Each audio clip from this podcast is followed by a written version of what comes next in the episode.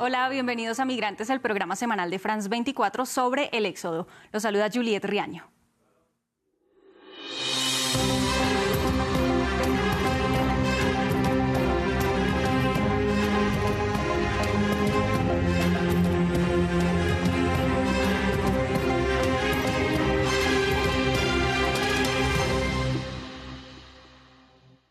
Con una declaratoria de emergencia, el gobierno de Nueva York espera responder a la crisis migratoria en la ciudad.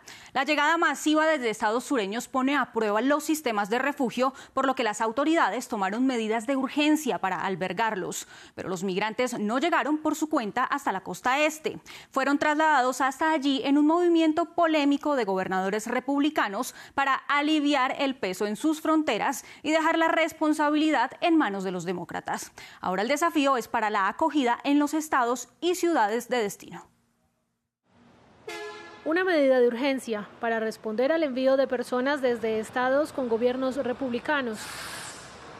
Desde abril, al menos 17.000 solicitantes de asilo llegaron a Nueva York, trasladados desde la frontera sur.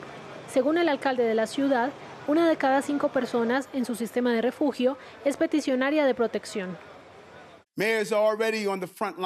Los alcaldes ya están en la primera línea de todas las demás crisis que sufre este país, desde la violencia armada hasta el cambio climático. Pero el gobierno local no puede ser la solución para las crisis nacionales, especialmente las crisis fabricadas. Adams asegura que los refugios ya funcionan al 100% de su capacidad y teme que las llegadas sigan aumentando. El estado de emergencia le permite al gobierno local coordinar esfuerzos para atender la crisis. Como medida urgente ante la falta de lugares para la acogida, la ciudad instaló carpas de gran tamaño como albergues. Una solución que organizaciones defensoras de los migrantes esperan sea transitoria y que ya genera todo tipo de reacciones. Estoy preocupada porque vengo a la playa los fines de semana con mi perro y llego a las 7 de la mañana. Por lo que entiendo, esto va a estar lleno de personas solteras y en su mayoría de hombres. Así que me preocupa mi seguridad. Hay muchos bosques aquí y me pregunto cómo va a ser vigilado. Creo que es algo humanitario. Creo que la forma en que se trata a los inmigrantes debido a algunas cuestiones políticas está mal.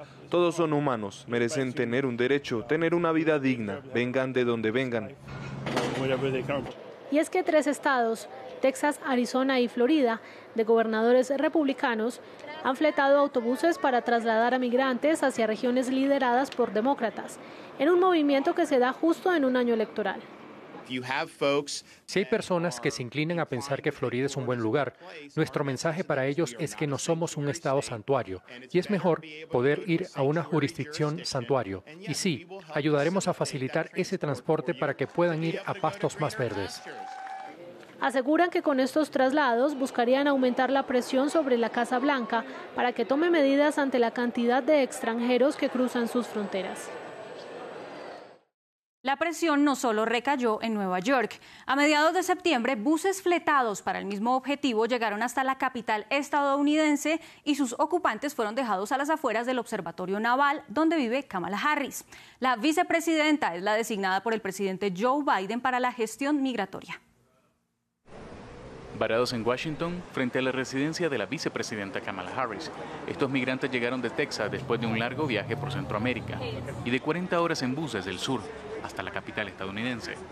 Salí el 18 de, agosto de, Venezuela, pasé por la selva, duré seis días en la selva, eh, una experiencia bastante fuerte, eh, una experiencia inolvidable que muchos muertos también he visto en la, selva, un viaje bastante largo, bastante fuerte y bueno, lo que no fue inesperable fue aquí que nos dejaron a la deriva sin saber para dónde ir.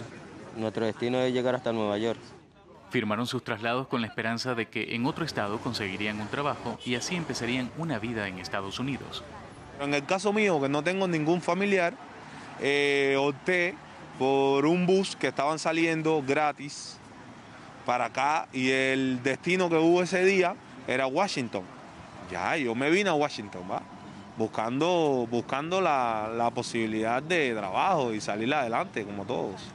Pero defensores de derechos humanos dicen que muchos fueron engañados con falsas promesas y usados como arma política. Entonces, mientras hacemos este espectáculo político, tenemos seres humanos que sienten que su sufrimiento está siendo explotado. Han venido a Estados Unidos a buscar asilo y les han dicho que se suban a estos buses y les prometieron que una organización los recibiría aquí, les daría comida, techo y trabajo. Los traslados no están lejos de las críticas. Una de ellas, por el gasto público que ha significado. Texas habría destinado hasta agosto casi 13 millones de dólares para movilizar a los extranjeros indocumentados. El próximo 8 de noviembre los estadounidenses van a elecciones de medio término, en las que se definirá cómo quedan las fuerzas en el Congreso y son consideradas una especie de termómetro para el gobierno actual. La migración vuelve como tema de campaña en el principal país de destino para los migrantes en el mundo. Y el dato de migración de la semana.